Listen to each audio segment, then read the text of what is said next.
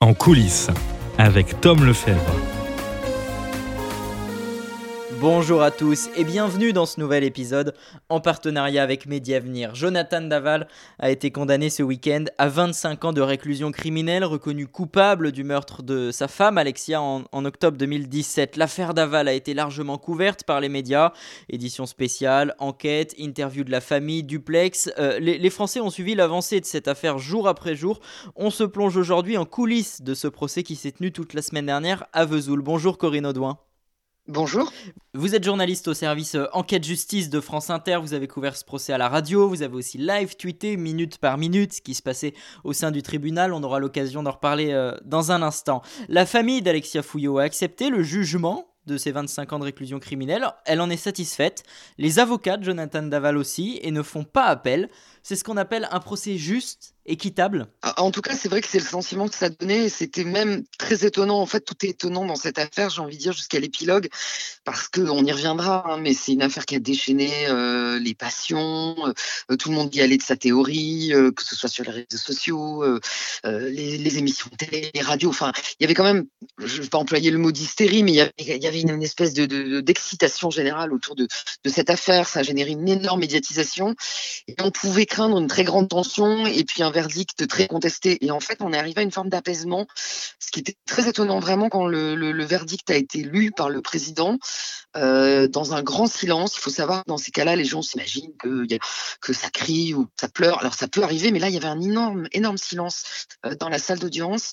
Et Jonathan Dalval, quand il a entendu, voilà, vous êtes condamné à 25 ans de réclusion criminelle, il a pas bronché, il a juste fait un petit hochement de la tête euh, que j'ai vu vraiment en direction de la famille d'Alexia, euh, qui était en face de lui dans le prétoire, comme pour leur dire c'est juste, je reconnais.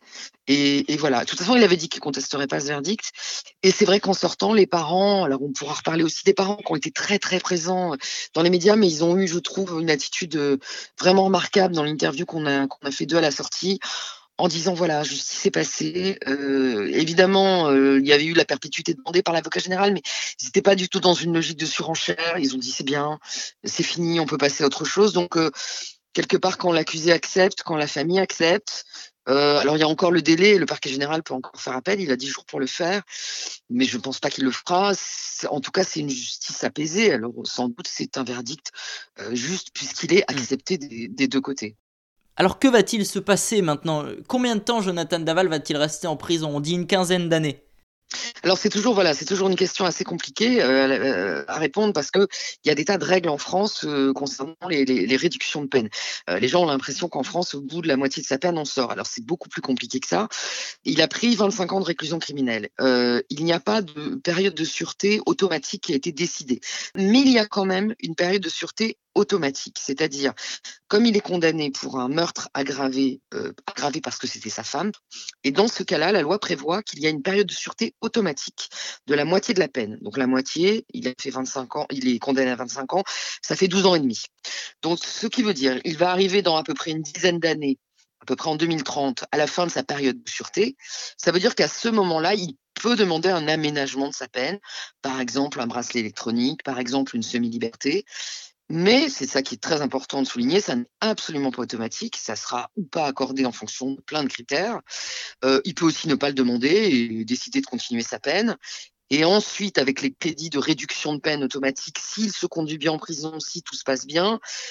Euh, mais en tout cas, c'est au moins 10 ans. J'ai envie de dire, ce qui est sûr, et certain parce que ça, ça n'est pas possible, c'est que jusqu'en 2030, il ne se passera rien. Et après, peut-être, peut-être euh, un aménagement pour commencer. Voilà, donc euh, pas avant 2030 en tout cas. J'ai une question à vous, la journaliste qui êtes euh, dans la salle, qui entendait le récit de Jonathan Daval, qui ressentait la détresse d'Isabelle Fouillot, la mère d'Alexia. vous voyez des photos de son corps brûlé. Vous vivez 24 heures sur 24 au rythme de ce procès pendant une semaine. C'est compliqué émotionnellement, non? Si, si, bien sûr. C'est euh, les assises sont toujours des moments compliqués émotionnellement euh, parce qu'on est, comme vous le dites, un peu dans, ce chaudron. On est comme ça enfermés euh, tous ensemble avec les jurés, les témoins, les avocats, l'accusé, à, penser à cette affaire toute la journée. C'est-à-dire que vous passez la journée dans la salle d'assises, vous sortez. Alors, on est en période de confinement, ce qui est évidemment très particulier puisqu'en cas général, en général dans ce genre de, de procès d'assises, ben, le soir, on a tous besoin de décompresser entre journalistes, on va assez souvent boire des coups, on discute de l'affaire, on parle que de ça en général, mais ça nous permet de décompresser, de d'échanger nos théories, de voilà, de, de, de, décompresser par l'humour aussi parce qu'on en a besoin. Bon là, ça n'a évidemment pas été possible puisqu'on était tous un peu confinés dans nos chambres d'hôtel. En plus, on a tous beaucoup travaillé, donc le soir en sortant de l'audience à 20h, vous allez vous filer à votre hôtel, vous mangez un plateau repas, puis vous écrivez, vous écrivez le, le sujet du lendemain. Donc oui, vous vivez avec, vous dormez avec, vous en rêvez. J'ai envie de dire qu'il y a, une forme d'habitude qui se crée et c'est pas et c'est normal et tant mieux. C'est-à-dire que moi, ça fait une dizaine d'années que je couvre des procès d'assises et des procès très durs et je veux pas dire que je me blinde parce que c'est pas le cas, parce qu'il faut surtout pas se blinder, sinon je trouve qu'on perd, on perd l'essence même des assises qui est ce côté humain, émotionnel.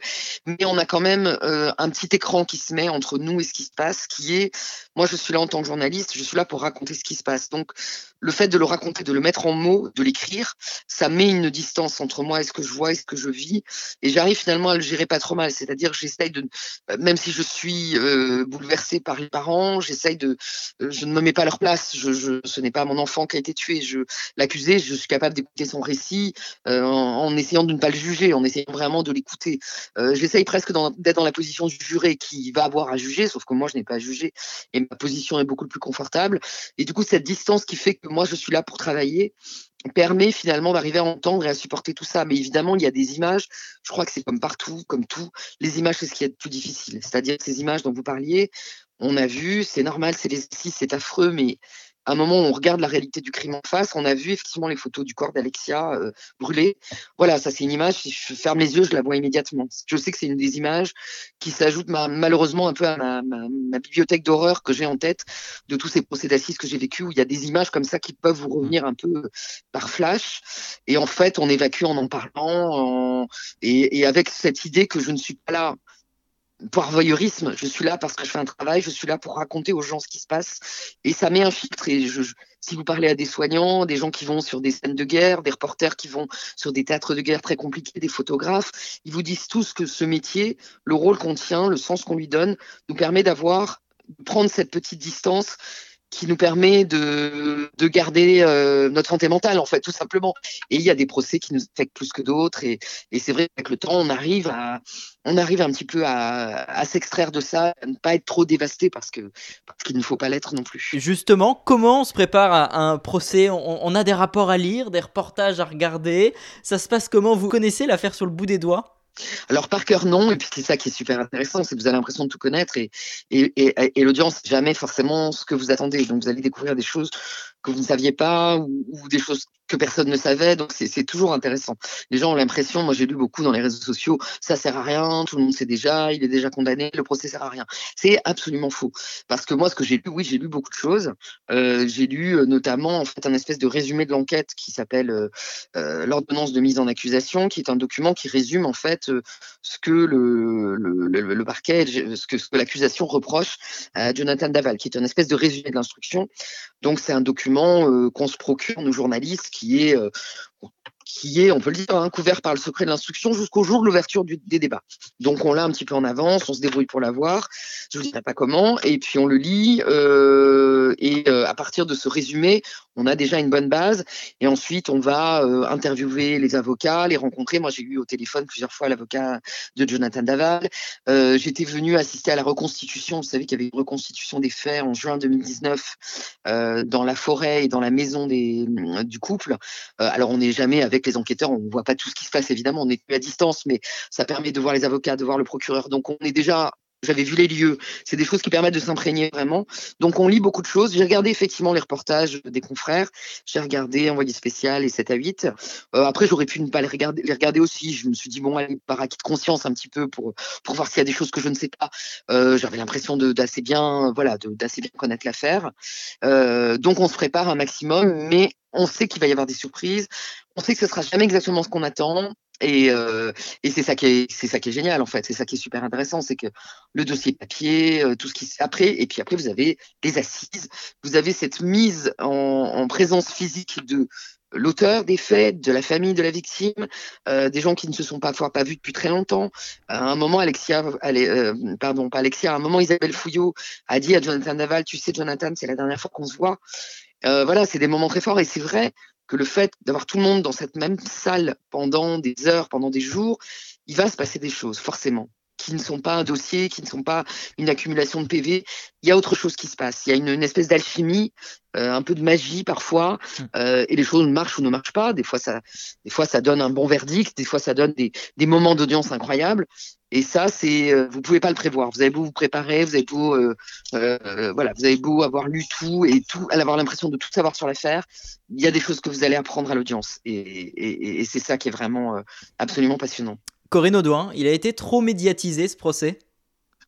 Alors c'est compliqué parce que euh, moi j'entends, hein, je comprends le ras-le-bol de certaines personnes. Je, je veux dire moi, non, moi je suis comme tout le monde les matins. Euh, voilà, j'ouvre ma radio, j'allume ma télé, euh, c'est oh, encore l'affaire Daval. Voilà, oui, oui, je comprends qu'on en est marre. Après, ce qui est difficile, il faut que les gens comprennent, c'est que il n'y a pas eu une réunion générale de tous les médias pour dire on va surcouvrir le procès Daval. C'est-à-dire que c'est un effet d'accumulation parce que chaque média dans son coin, j'ai envie de dire, chaque média a fait son propre choix. Donc, euh, vous avez évidemment les chaînes Tout Info qui en parlent énormément. Pourquoi elles en parlent énormément? Parce que ça cartonne en termes d'audience. Il y a un moment, il faut être très réaliste. Les gens disent on n'en peut plus de l'affaire Daval, mais vous regardez l'affaire Daval. C'est-à-dire que les gens regardent, les gens écoutent. Euh, je n'ai pas encore, moi, les retours, par exemple, euh, parce que j'écris aussi des articles pour le web. Je ne sais pas si mes papiers ont été très lus ou pas, mais j'imagine qu'ils l'ont été. Je sais que mon live tweet a été énormément suivi. Donc les gens, en même temps, ça les intéresse énormément. Mais il peut y avoir un effet de saturation que je comprends aussi. Moi, ce que j'ai répondu aux gens qui m'ont dit, mais il y en a marre de l'affaire Daval, j'ai dit, mais choisissez le média, le journaliste, dont vous trouvez qu'il raconte l'histoire d'une manière qui vous intéresse. Mmh. Et j'ai envie de dire, fermez la chaîne Tout Info s'il vous en avez ras le bol, euh, fermez la radio, ne lisez qu'un live tweet ou lisez juste le compte rendu du monde qui va faire un énorme papier à la fin. Vous allez avoir une, quelque chose d'assez réfléchi, d'assez, euh, qui va vous ramasser toute l'audience c'est à vous, vous avez une offre incroyable de faire votre choix. Mais je conçois que les gens aient eu l'impression qu'on en faisait trop, mais c'est pas personne, euh, voilà, moi j'ai pas l'impression que France Inter en a fait trop par exemple. Mais France Inter plus tous les autres, je comprends que les gens saturent. 35 hmm. 000 personnes euh, ont suivi minute par minute ce qui se passait euh, dans ce procès grâce à vos tweets. on sait que filmer ou enregistrer une audience est interdit. Alors du coup, vous tweetez, vous postez des dizaines et des dizaines de messages pour relater aux Français les débats. C'est autorisé, du moins c'est pas interdit, mais ne serait-ce pas un danger pour la justice de tout dire, de tout raconter? En fait, je trouve que c'est vraiment une chance, au contraire, euh, le, live tweet, parce que euh, on est dans un récit minute par minute de ce qui se passe, mais c'est quand même un récit. C'est ça qui est très important. C'est-à-dire, on n'est pas, vous l'avez justement dit, c'est autorisé. En fait, c'est c'est même euh, pas tout à fait ça, ça n'est pas interdit. Puisqu'il y a une loi qui date de 1954 en France, euh, et ça date pas d'hier, ça date du procès Dominici, qui avait été une vraie folie médiatique. C'est ça aussi que je veux rappeler aux gens qui ont toujours l'impression que, mon Dieu, mais avant c'était pas pareil. Ça a toujours été. C'est-à-dire que les faits divers, les affaires criminelles ont toujours, toujours passionné les gens et, euh, passionné les médias, ont toujours été couverts de manière incroyable. Le procès Dominici, il y avait tellement de monde, parce qu'à l'époque les photographes étaient autorisés, il y avait tellement de photographes dans la salle qui prenaient en photo les accusés pendant qu'ils déposaient, euh, les témoins, les avocats, que ça avait perturbé totalement l'audience. Il y avait les, bruits des photographes, euh, c'était l'enfer. Donc c'est là qu'on a dit non mais c'est plus possible. Donc les photographes dehors. Et c'est de ce jour-là qu'on a dit plus de captation parce que ça, ça dérange le procès. Donc plus de caméras, pas d'enregistrement audio, euh, pas de photos. Et puis euh, Twitter est arrivé bien après, évidemment la loi l'avait pas prévu, et ce n'est pas une captation, c'est ça qui est important de comprendre. On n'est pas dans une captation. Moi je suis journaliste et je fais un live tweet. Je ne suis pas dactylo, je ne vous raconte pas tout. les, le médecin légiste qui vient déposer, ce qu'il raconte est insoutenable. Moi, je ne vous live tweet pas le rapport du médecin légiste. C'est des choses qui sont entendables par les jurés. Euh, c'est pas forcément intéressant. Je vais en résumer, je vais extraire peut-être quelques passages qui vont avoir un intérêt au regard de l'affaire, mais il y a un vrai filtre, il y a un récit. Et moi, ce que m'ont dit beaucoup de gens qui me suivent depuis, parce que moi je fais ça depuis 2012, des live de procès, euh, c'est merci, grâce à vous, je comprends. Comment ça marche en procès. En fait, les gens connaissent très mal leur justice en France, qui pourtant est publique, il faut le rappeler. On peut, n'importe qui peut aller pousser la porte. Il euh, faut commencer par les comparaisons immédiates, le tribunal à côté de chez soi. Allez-y, allez assister à des audiences, tout est public. Et vous allez comprendre comment ça marche. Et quand on comprend, ben, on arrête de s'énerver tout seul dans un coin, mais c'est quoi ce verdict, mais c'est quoi cette justice, mais c'est quoi ce petit. On, on comprend comment ça marche. Et le live tweet, ça donne. Euh, moi, je suis là pour ça. la, justice, elle est rendue au nom du peuple français. Le peuple français, il peut pas venir assister à un procès, il n'a pas le temps, il travaille, il vit. Euh, moi, c'est mon travail de vous raconter. Et le live tweet, c'est ce qui est a de plus proche récit complet, parce qu'en fait, c'est vrai qu'un tweet, c'est court, un tweet, c'est. Euh, 180, 280 caractères, mais en fait, je fais un nombre de tweets incroyable. Donc, je ne sais pas compter combien j'en ai fait sur ce procès, mais c'est évidemment des centaines. C'est un récit qui est plus long que le plus long de l'article du Monde qui va paraître, qui va faire trois pages. Donc, vous allez vraiment avoir euh, comprendre comment ça se passe. Moi, je raconte le tirage au sort des jurés, je raconte l'avocat général, les réquisitions. Parfois, j'en profite pour expliciter un point de droit. Qu'est-ce qu'un meurtre aggravé? Qu'est-ce qu'une période de sûreté? Je fais vraiment de la pédagogie. Et pour ça, voilà, vraiment, Twitter, c'est euh, assez extra. Et, vraiment, Twitter, si vous n'avez pas envie de suivre, contrairement à la télévision, vous allez l'allumer, la radio, vous allez entendre, vous pouvez difficilement y échapper. Twitter, vous choisissez les gens que vous suivez. Si vraiment ça vous intéresse pas Daval, il n'y a aucun problème. Vous pouvez même muter un hashtag, le hashtag Daval, et vous ne n'irez rien sur Daval. Donc les gens qui me suivent, ils ont choisi de le faire. Euh, ça les intéresse, et moi, je fais de la pédagogie. Et ça a cartonné en tout cas, puisque vous avez gagné des, des milliers d'abonnés euh, juste sur la Sans doute, je pas compté. je pas regardé. Merci en tout cas, euh, Corinne Audouin, de nous avoir raconté l'envers du décor de, de, ce procès. Je rappelle que vous êtes journaliste au service Enquête Justice de France Inter. Euh, merci à vous. Merci Tom. Et c'est la fin de cet épisode. Merci à vous de l'avoir suivi. On se retrouve la semaine prochaine.